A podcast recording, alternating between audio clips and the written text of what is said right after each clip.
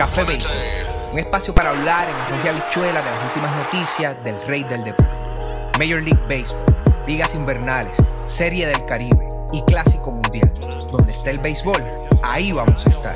Salud, educación, nutrición, con las gotitas del saber para que los pequeños que aman este deporte crezcan saludables. Soy Mr. Martínez y junto a Mr. Torres, esto es Café Béisbol.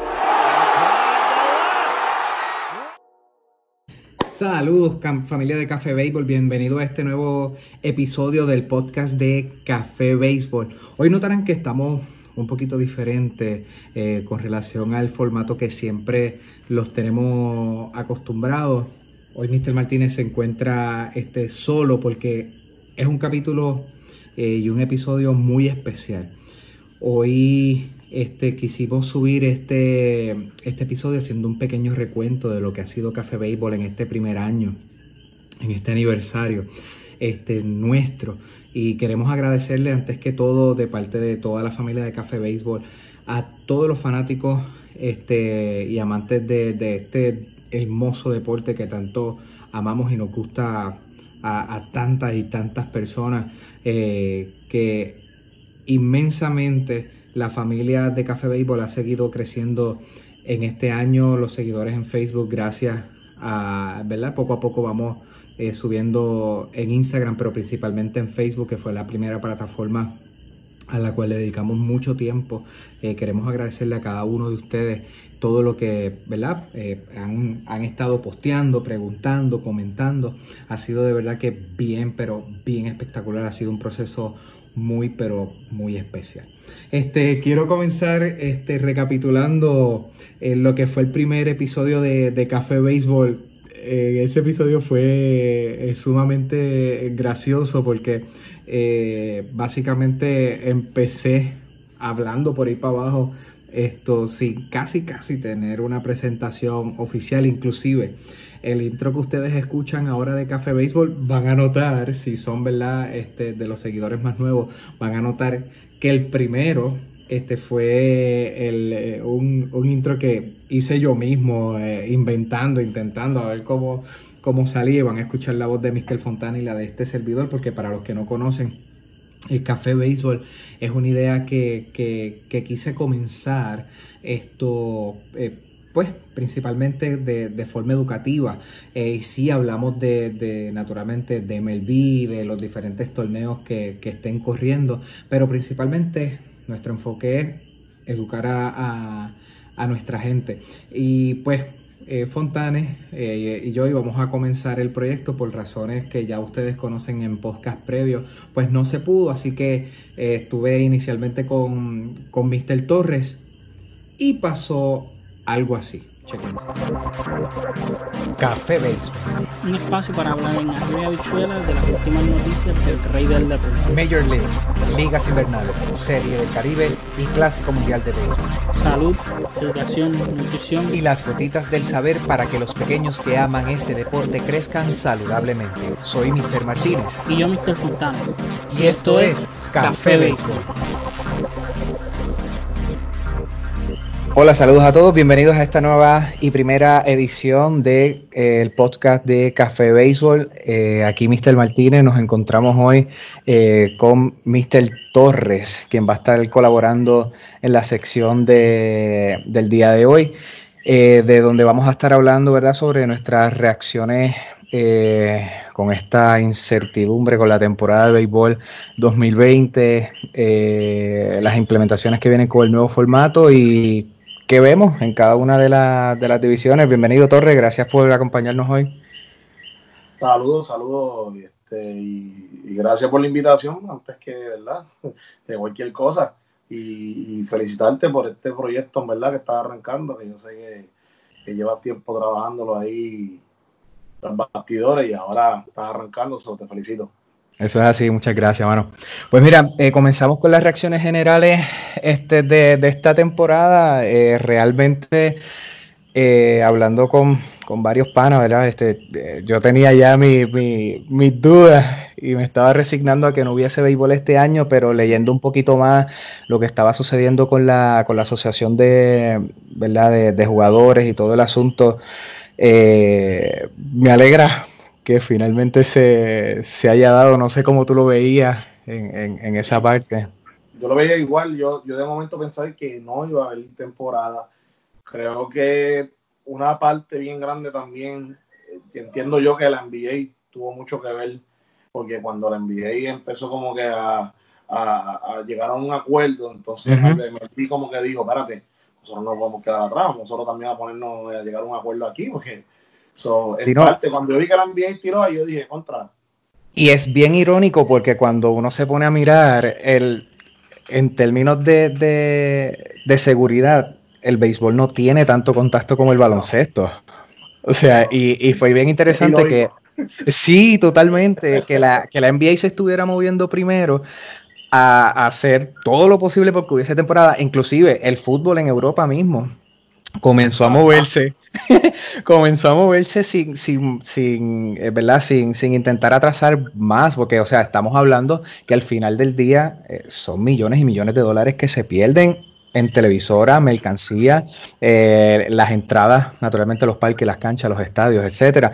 Este que más allá de que podamos ver en la pantalla del televisor o no el deporte, estamos hablando que detrás de eso hay mucho dinero moviéndose, o sea, demasiado mucho dinero. Demasiado y entonces naturalmente los dueños de equipo no creo que estuvieran en la disposición de pelear y yo creo que una de las fichas de tranque en, en que se pudiera dar era eso que la asociación de jugadores naturalmente está velando por los intereses también de los jugadores. de ellos mismos, claro. Exacto. Y entonces los dueños también lo ven con dólares, ¿verdad? Y centavos. Y en ese, y en ese aspecto es bien complicado tú poder eh, eh, eh, dilucidar en, ok, tengo temporada 60 juegos, pero ¿cuánto voy a perder? ¿Voy a pagarle todo? Enhorabuena, ¿verdad? Se resolvió. Luego de, de este episodio este, que pudieron ver por aquí, que fue el episodio piloto, esto tuvimos una gran intervención, tenemos varias secciones para los que no las conocen, tenemos pues el podcast regular, tenemos el Robando Base, este que es un, un, segmento de, de situaciones que suceden que nosotros pues queremos queremos traerle, hice un pequeño experimento con una jugada de Kike Hernández inicialmente eh, cuando comenzó el proyecto y con Mr. Torre hicimos una hablando sobre el Grand Slam de la discordia, fue el nombre que le pusimos a ese robando base y las expresiones fueron algo así, chequense esto. Lo que sucede es que en el caso del béisbol y como en la vida cotidiana, hay unas leyes, pero hay unas normas que no están escritas. escritas. Por ejemplo, se supone, aunque sé que hay alguna gente que, Dios mío, se supone que las personas que están en el elevador salgan primero las que están adentro y luego entra la persona. Sentido común, no está escrito en ningún lado, por ese sentido común. Eso es una norma, exacto. En el béisbol nos pasa exactamente lo mismo. Eh, existen lo que son reglas no escritas. Eh, yo creo que las reglas más famosas son, eh, o sea, las reglas no escritas más famosas, ¿verdad? Este son el no romper un, un no-hitter eh, con, un toque. Exacto. Eh, no robarse base después de, estar el juego eh, por una ventaja amplia. No, dar un toque también en, tarde en el juego cuando tú estás ganando por un montón. Correcto. para jugar un corredor tú dando una pela. exactamente. Pero el hecho principal hoy es que Fernando Tatis este, Jr., se salta supuestamente la, señal, que eso para mí no es ningún problema. El problema que están trayendo, especialmente eh, eh, el nene que yo he visto que le han dicho cry, crying baby, ¿verdad? Bebé llorón y de ahí para abajo ha sido Chris Woodward, porque él dice que con, con un conteo de 3 y 0, con la ventaja que tenían ellos, no debía hacerle swing esa bola. O sea, ese es todo el hecho que, que estamos sí, teniendo. Sí, sí, sí. Esa, esa básicamente es la regla no escrita de la que está diciendo la gente que, que Tati Junior rompió. Correcto, y es la que estamos hablando hoy. Sí, porque, porque el juego, para que la gente sepa un poquito, estaba 10-3, si no me equivoco. 10-3 Estaba arriba por 7, estaban arriba por 7 de San Diego. Pero yo te voy a decir algo. Ok, vamos, vamos, vamos a empezar a hablar de la situación. Woodward está molesto porque tiene una ventaja relativamente cómoda. Siete carreras, una ventaja relativamente cómoda para San Diego. Y que en un 3 y 0 con base llena, Fernando Tati haga swing. En la octava, que eso es importante. En la octava, sí, en la octava, tarde en el juego. Ahora, yo te voy a decir mi opinión, mano, franca y sencilla. A mí, yo encuentro esa como una sanganería, la, estupidez más grande que Woodward puede decir. Te voy a decir por qué. No, te voy a decir, yo soy fanático de algunas reglas no escritas, pero ¿sabes qué? Estamos en el 2020, brother. Estamos en el 2020 donde el bad flip ya está, ya está permitido, o sea, los perreos se permiten, se permiten tantas cosas y tú me vas a venir a mí a decir que un jugador no puede hacerle swing en un 3-0, ya tú sabes que viene una recta. Correcto. Porque simplemente a ti no te gusta o a algunos puristas no les gusta, pero, pero mi dicho es este. Si tú no querías que Tati le hiciera ese swing, primero que nada, no hubieses permitido estar abajo por 7, vamos a empezar por ahí. Ya está abajo por 7, pues cool. No hubieses permitido que llenara las bases, hubieses pichado mejor. Correcto. O sea, ahora tienes las bases llenas, solamente tienes las bases llenas, tú mismo tiraste tres bolas porque no estás pichando bien. Exacto. Entonces, tú pretendes, tú mismo te pones en una situación que fue Juan Nicasio, el pitcher. Tú mismo te pones en una situación, llenas las bases. Eh, le tiras tres bolas corridas a Tati Junior. So, ya tú te ves en la obligación de tirar un strike. No tienes que tirarlo. Tú puedes envasarlo, tirar un, un lanzamiento con el envase y permitir solamente una. Tú puedes hacer eso. Por entonces tú me estás diciendo a mí que yo como bateador, que mi, mi punto es ganar un juego, yo no puedo hacerle swing a esa, a esa, bola que viene, que me la estás dejando, me estás dando, mira, un jamoncito por el mismo medio. Uh -huh. Y yo no le voy a hacer swing. No, brother, no me vengas con esa. Yo lo encuentro totalmente ridículo, totalmente arcaico. No sé, no sé cuál es tu opinión, pero eso es pues, lo que yo pienso. Pues mira, este, en esa parte tengo que compartirla. No estoy nada de acuerdo con lo que dijo este Woodward. Eh, y peor aún, déjame primero dar esa parte, porque es que hay otra parte que me molesta muchísimo. Eh, ese hombre hace este comentario cuando él mismo ha sido centro de, del haber hecho, digamos, uso de, una regla quizás no escrita, eh, que básicamente dejar caer, sí, de, de, haber dejado caer un fly. Para los amigos que no saben, vamos a ponerle el clip para que estén en sintonía. Observen esto que va a pasar ahora. But all we really care about is can this guy get one strikeout? 1-1. And this one popped in the air. First baseline. Guzman lets it drop. And it looked like that might have been on instruction. Oh boy, one and two the count. Now that, that is dangerous, I think, when you get to this point. You got to catch that. Well, there are two strikes now, and here's the one-two delivery. Struck him out looking on the inside corner. Chris Woodward's already out of the dugout to come get Mike Miner after his. O sea, tú me vas a decir a mí que tú vas a dejar caer ese fly. La hipocresía. Que, sí, totalmente. Para que entonces eh, eh, eh, tu pitcher haga un hito, ¿verdad? Un milestone de, de ponches en la temporada. Oye, pues entonces de qué estamos hablando, porque para unos, para mí sí, pero para los demás no. Claro, claro. No, no, no es justo. Lo veo, super, lo veo hipócrita. Sí, totalmente. Este es bien injusto. Eh, en, en, en, ese sentido, estoy bien de acuerdo. Ya tú te metiste en problema en 3 y 0. Oye, si se la vas a dejar básicamente en la parte baja del se la vas a regalar por el lado que le gusta a él. No, y teniendo no. cuenta que Tati Junior está vera de que caliente, caliente. Digo, o sea, están, eh, yo creo que en, un buen momento de la temporada. Oye, él no va a dejar este pasar eso, brother. Este, me parece que es una hipocresía. Y peor aún, algo que a mí me molestó mucho durante el día, mano, es cuando Jay Stingler, el propio dirigente de él, dice, oh no, es, es que falló. Es que falló la señal, no la cogió para aquí para allá. Oye, mano, este, yo puedo entender que, que, tú quieras quedar bien con, con, tu compañero manager, ¿verdad? Porque al final del día son compañeros, aunque hay una, ¿verdad? Hay un sí, encuentro, sí, sí. hay una competencia. Pero, oye, mano, tu pupilo que te está este, produciendo, tú lo vas a desproteger en, esta, no. en este momento. No, Eso, no, no. Entonces, tenemos ese punto.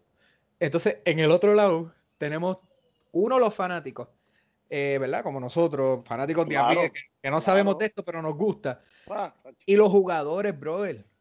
Todos los jugadores, eh, que ya mismo vamos a tocar eso. Trevor Bauer, Tim Anderson, eh, Colin McHawk. Sí, el, el, de Boston, el de Boston. Amir Garrett, exacto. Todos ellos y Delino de Shield, oye, han salido en defensa y por ahí podemos seguir mencionando. No, un montón, un montón. Podemos seguir y, mencionando. Este, y es como, como, como le, le, dijo Trevor Bauer. O sea, sigue haciendo swing a las bolas de 3 y 0. No importa en qué situación del juego esté. Claro. Sigue bateando jonrones. este, no importa en qué situación sea. Trae la energía y, el, el, y haz que el juego sea divertido. Y lo que él hizo mal, que realmente hay muchos amigos que he leído en Facebook, Twitter, en diferentes plataformas, este, que Trevor Bauer lo menciona, lo único que él hizo mal fue disculparse. Tati Junior no tenía que disculparse, no Tenía que él no hizo, él no, hizo nada mal a él. Lo siento. él te voy a decir algo. Te voy a decir algo. Mencionaste lo del dirigente de, de San Diego, mano. A mí me molestó tanto porque tú sabes que tú, eh, indiscutiblemente que jugador sea, pero estamos hablando de tu mejor jugador. Ahora mismo yo lo considero a él top 3, ¿sabes? No lo estoy poniendo dos o tres, no estoy diciendo en qué posición está, pero él está top 3 ahora mismo, porque obviamente sabemos que el mejor jugador de la liga es Mike Trout, pero lo tengo top 3, puede ser 2, puede ser 3. Y en la liga y, mejor en tu equipo. Y tú no vas a defenderlo. Tú vienes y sales a tratar de quedar bien tú, limpiarte un poquito con los puristas, brother. No, ¿sabes? Tu deber como manager es siempre dar la cara por tus jugadores, es siempre tener la espalda de tus jugadores, no darle la espalda a tus jugadores. Y, y, brother, este, no solamente eso, lo otro que mencionaste, todos los jugadores que han salido a decir algo, mano, Trevor Bauer no pudo haber sido el mejor en comentar algo. Y eso es un lanzador. Oye, esa es la parte brutal. Trevor Bauer, es pitcher y a él mismo no le molestaría que, que en esa situación Tati hubiese hecho ese swing. Ah, y otra cosa, están ahí quejándose esto y lo otro. Brother, si lo hubiera bateado para roleta, que tú lo comentaste esta mañana en un eh, que estamos tú y yo. Si lo hubiera bateado para roleta y doble play, o para lo que fuera, no, se, quejan. Quejando. No, se, quejan. No, se, quejan. Entonces me viene a mí a decir, ah, no, este, ese hombre hizo ese swing, no debió haberlo hecho. Claro, porque te mandó el verdadero palo, que te costaron cuatro carreras más. Entonces tú estás molesto ahora. Correcto. Otra cosa, otra cosa que dice Bauer sin importar la situación. Dos veces lo digo, y eso me gustó, porque ¿sabes qué? A veces la gente dice, ah, está 7 y 0, ese juego se acabó. ¿Tú sabes cuántos juegos yo he visto? Ganando por 7, por 8, ganando hasta por 10. Y, y ese equipo ha perdido juego. Oye. ¿Tú sabes que Texas tenía dos oportunidades más de bateo? La, correcto. y la novena. Tú no sabes lo que puede pasar en el béisbol. Correcto, y hasta que no se dé ese out 27 el juego no se acaba, mano. No, no, no. Ya luego este, del robando base tenemos también el otro plato fuerte, que ese es uno de los platos principales. Y es los extra innings. Eh, en los extra innings, pues naturalmente hablamos de un tema específico, abarcando un poco más de lo que ¿verdad? Eh, eh, es ese tema. El primer tema tuvimos la colaboración de un gran amigo, este, y también eh, fundador de una página de podcast que se llama Sports Are Us Podcast. Escúchenlo, está espectacular. A diferencia de nosotros, pues ellos hablan de básicamente todos los deportes. En el caso de ellos, ellos hablan sobre eh, lo que es fantasy fútbol, eh, le meten durísimo a lo que es NBA. Si no han visto los videos y los podcasts, ¿verdad? Más bien de ellos que, que fue como ellos comenzaron con el The Last Dance tienen que buscarlo, tienen que escucharlo. Y tuvimos un extra inning que le pusimos Adam Silver 1, Rob Manfred 0, eh, junto a Charlie. Esto fue lo que más o menos eh, sucedió. Chequense. En el caso de Rob Manfred, es un tipo que ve las cosas más desde el punto de vista de mercadeo, eh, es abogado, es un tipo que los dueños de, las organizaciones lo traen para, hacer las negociaciones. Para aquellos amigos que no saben, Rob Manfred, abogado egresado de Harvard University. En el 1987 comenzó a, trabajar eh, con la, como, como asesor en, la MLB para ese, ese eh, acuerdo colectivo que se estuvo filmando en ese, en ese año. Eh, también estuvo en el, en el paro que hubo en el 94 de MLB, que los dueños lo traen a, a ser parte de la, de la negociación y ser como, como el mediador entre, entre las partes. Así que estamos hablando de un tipo que conoce cómo funciona la liga en ese aspecto. Eh, naturalmente, eh, como he hablado con ustedes, él perdió el respeto de mi persona cuando él dijo que el trofeo es a piece of metal. Eh, eso yo creo que fue una falta de respeto, uno, a los fanáticos, dos, a los dueños de equipo y tercero, y peor aún a los jugadores. O sea, porque al final del día los equipos se confeccionan para trabajar por el, por el, por el trofeo. Oye, a la misma liga, a la misma liga que tú, estás, que tú eres el comisionado que la tienes que mercadear, tú estás diciendo que, que, el ganador mayor, que es el campeonato, es un pedazo de metal. Fíjate de eso, su propia liga, o sea, no, no, no. Que eso, que eso no importa. Importante, 2002, 2006, 2011 estuvo como, como asesor representando la liga. Y es bien interesante porque cuando Bot Selig deja la, la, silla en el 2015, a él lo traen como un agente eh, de transición de manera, en cierta medida, como interina. Filme de acuerdo también del 2016, que es el que vence el año que viene, que, ¿verdad? Eh, roguemos que, pueda el sindicato y ellos llegar a un acuerdo junto con los dueños y poder seguir teniendo béisbol por lo menos cinco añitos más ininterrumpidamente. Eh, y lo interesante es que muchos de, los de, los rumores, ¿verdad? Haciendo el research y buscando para empaparme un poquito más de lo que sabía de Ron Manfred, es que aparentemente muchos dueños no lo querían. Y aún así, el, el el comisionado es seleccionado y en el 2008 le extienden hasta el 2024 el contrato como, como comisionado. Este, así que en, esta parte, eh, con relación al béisbol, tenemos un comisionado que es más un tipo de marketing, es más un tipo este, que, quiere llevar este, la MLB quizás a otro nivel, pero no tiene la pasión. Y eso pues eh, me contrarresta mucho lo que yo pueda pensar ¿verdad? Sobre, sobre él como, como individuo. Pues mira, de verdad que estoy de acuerdo contigo. Realmente parte de las situaciones que... el, primer, el primer problema que él tiene como, como comisionado, ¿verdad? Tanto de su historial, es que él siempre ha representado a la liga. Él siempre ha representado los derechos y la, los, los beneficios de los dueños. Y ya con eso, cuando tú le llevas la contraria a la unión de jugadores y no estás velando el mejor interés de los jugadores, sino de los dueños, ya tú creas una relación eh, ¿verdad? No sólida en base a, lo que es la expectativa de tú como, como comisionado. Y él desde el 1987 siempre ha velado por la por las habichuelas de los dueños y no el, bienestar de los jugadores. Y ya eso ya crea un trasfondo. Exacto. Unos Sí, entonces, o sea, entonces han tenido dentro de esa historia, tenemos el, paro del 94, él fue partícipe de esa situación, eh, y volvemos, volviendo, velando los, intereses de los dueños, no necesariamente la de los, la de los jugadores. Y ya pues tú tienes un, un, comisionado que viene con todo ese historial, entra, entra como comisionado oficialmente y realmente ha sido cuesta abajo. Básicamente todo lo que ha hecho, hace el comentario del trofeo que realmente demuestra mucho su conocimiento en base al béisbol en general. O sea, él puede tener, él puede tener el conocimiento en base a lo que son negociaciones laborales, convenios colectivos, etcétera. Pero pues la parte crítica de él es que siempre han dicho rumores de que él realmente no conoce el juego, que él realmente no ama el juego, y entonces con ese comentario lo demuestra, o sea, como que hermano, tú juegas por ese canto de, de ese pedazo de metal. Literalmente, o sea, muchos jugadores lo dan todo por ese pedazo de metal y el, y el quitarle mérito al trofeo realmente dice mucho de él y de su conocimiento. So, realmente es lamentable, es lamentable, eh, ¿verdad? Este, lo que él ha podido pues, eh, ¿verdad? traer dentro de la liga y al momento no está muy bien parado como mencionado y la, y la unión de jugadores no se lleva muy bien. También eh, tuvimos otro, ya cuando otro este, podcast espectacular eh, le pedí a los muchachos que seleccionaran los podcasts que más a ellos le llamaban la, atención eh, sobre las expresiones que ellos hicieron. En el caso de, de Mr. Torres, Félix, eh, gran amigo de la, infancia, jugamos béisbol juntos, él seleccionó en este, en este extra inning un, un clip específico que se los pongo a continuación. O sea, sí, está durísimo, vamos a decir.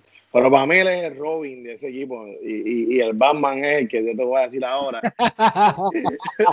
que es el sayón de la Nacional, el señor Trevor Bauer, hermano. Y, y yo te voy a decir algo, algo que también me impresiona de Bauer es,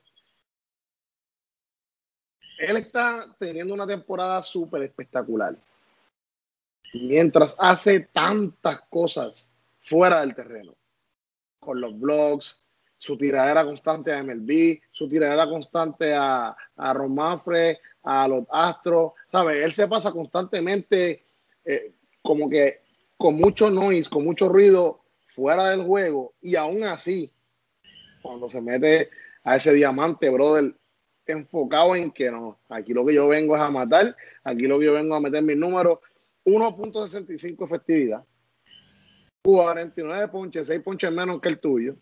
lo, que, lo que mencionamos ahorita, que le están bateando nada más que 1.34 de, promedio, en contra. Y brother, ha tirado dos complete games en lo que va de temporada, brother. Dos complete games, o sea que el pana está, te, te va la, te da la milla extra un juego, te puede tirar nueve entradas y como quiera no va a permitir muchas carreras porque esa efectividad en 1.65, brother, una efectividad del sueño. ¿Me entiendes? Para cualquier lanzador. Y ojo, Sonny Gray, el promedio de bateo de los contrincantes es un 80. O sea que cualquiera de los dos. sí, cualquiera de los dos están ahí dándose las pescosas. Este, mal, pero yo le voy al mío y de hecho, vamos, vamos a hacer algo, vamos a hacer algo. Vamos a hacer algo. Quizás no del, del Saiyón completo porque queda bastante y la, la, temporada puede cambiar. Pero en los Reds, ¿quién va a ser el Saiyón de los Reds? Tú te quedas con el tuyo y yo con el mío a ver si al final de temporada, ¿quién de los dos sí, no, mejora el número? Y no, totalmente. y, repasamos, y repasamos, y repasamos, Al final del día, él ganó. ¿Por qué? Pues sabemos que Trevor Bauer se ganó el, el, el Cy Young, así que me ganó esa apuesta de Sonny Gray versus, versus Trevor Bauer, así que ese episodio ha sido de, de, los episodios que yo me he disfrutado un montón en, ese, en esa primera temporada de Café Béisbol. Eh, ese, ese extra específico fue el episodio que yo creo que más nosotros nos divertimos en cantidad eh, y tienen que chequearlo si no, si no lo han visto. Claro, ya van a ver cosas que no van a estar este, eh, actualizadas, pero tocamos muchos temas súper interesantes en ese extra inning. Entonces, eh, Mr. Fontane, eh, Carlitos, ¿verdad? que fue el colega con el que estábamos pues comenzando el proyecto, seleccionó este clip. Este clip es de el, el extra inning Pánico en el Bronx eh, chequense. La, la culpa de ser conservador, yo no se la voy a adjudicar tanto a, Brian Cashman. Yo se la voy a adjudicar al, a Steinbrenner, al, al hijo. ¿Por qué? Steinbrenner es el que brega con el presupuesto que él le da. Gracias. Si, tú me, si, si yo estoy manejando el, el dinero y ese presupuesto que tú me das y tú me dices, hasta aquí es que tú puedes llegar. Yo voy a, pues, aunque bien o mal, yo voy a tratar de estirar el peso y, los recursos para llegar simplemente hasta ahí y no pasarme de, de, del luxury tax, que, que, eso es lo que ellos han hecho por todos estos años.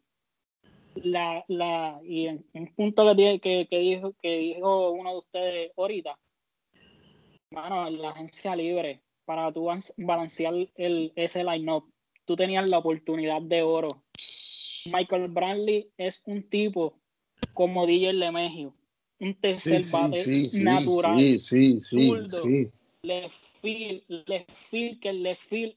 Oye, Brett Garner, Dios lo bendiga. Sí, gracias, gracias por todo lo que ha hecho, gracias por todo lo que ha hecho, pero ya. Pero, pero eh, eh, y, y, eso es lo que él juega, le feel. Eso es lo que él juega, le feel ahí estaba tu tercer bate, un tipo de contacto, un tipo de contacto. Un líder.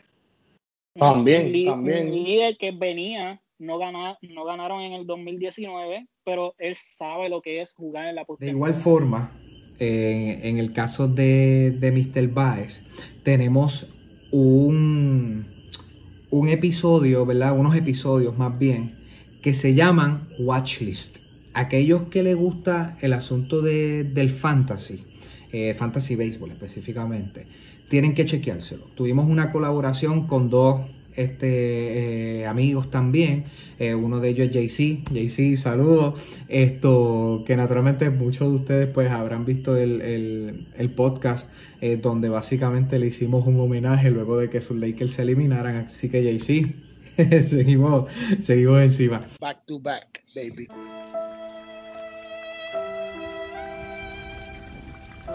Y de igual forma tuvimos otro con, con Carl, eh, los dos son bien fiebrudos del fantasy. Y en el caso de, de, Carl, el, episodio que se grabó, que fue el segundo del, del Watchlist, fue el de historia y el desarrollo. Y más o menos fue algo así. Este, yo, yo empecé jugando a las ligas públicas, porque como no conocía a nadie, pues, eh, me metí a jugar y este, trataba de meterme en ligas que decían competitivas, porque ellos las tenían ranqueadas según este, ligas públicas, ligas medianas, y pues siempre trataba de buscar la competencia, ¿verdad? Porque eh, soy un fiebre del, del béisbol, siempre lo he sido y lo seré. Y no, para todo aquel que, no conoce, que, te están viendo por primera vez y que no te conoce, estamos hablando de que gente, eh, Carl, eh, no, no, a muchos que empezamos como quien dice los otros días, yo lo que llevo jugando son voy para seis años jugando eh, fantasy.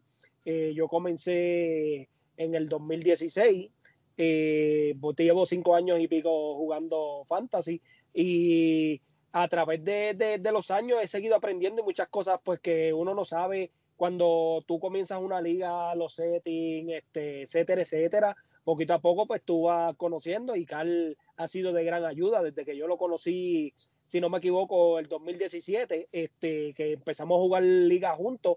De ahí en adelante jugamos varias ligas juntos, no solamente él juega en mi liga, yo juego en su liga y otras ligas también jugamos juntos.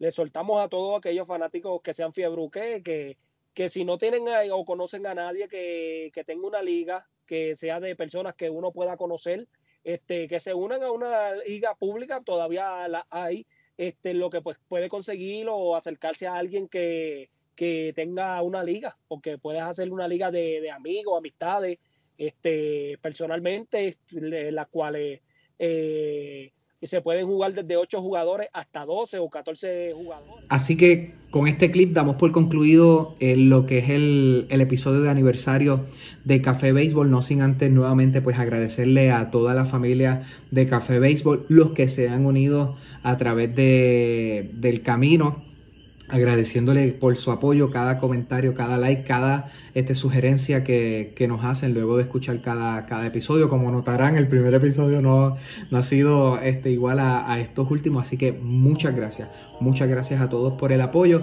Este, recuerden que nos consiguen en todas las redes sociales, Instagram, Facebook, Twitter, eh, al igual que para aquellos que si se encuentran haciendo sus cositas, nos escuchan a través de Apple Podcasts, Spotify, Anchor FM y aquellos que les gusta el formato audiovisual lo pueden ver a través de nuestro canal de YouTube. Todas las plataformas nos consiguen como Café Béisbol. Este ha sido Mr. Martínez en lo que es el episodio de aniversario de Café Béisbol. Nos vemos en la próxima. Yeah.